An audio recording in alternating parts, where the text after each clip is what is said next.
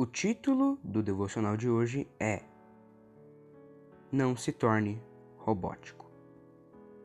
Muitas pessoas, conforme o tempo vai passando, transformaram a leitura da Bíblia e oração como algo robótico, em que se sempre faz o mesmo e nada muda.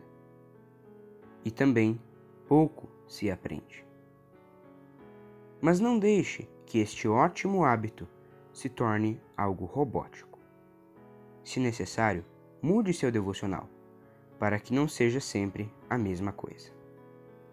E não leia apenas por obrigação, mas também para aprender o que está lendo. Não seja como um robô. Conheçamos e prossigamos em conhecer o Senhor. Com a alva será a sua saída, e ele a nos virá como chuva, como chuva seródia que rega a terra. Oséias 6, 3 Por Bruno Zata. Até logo.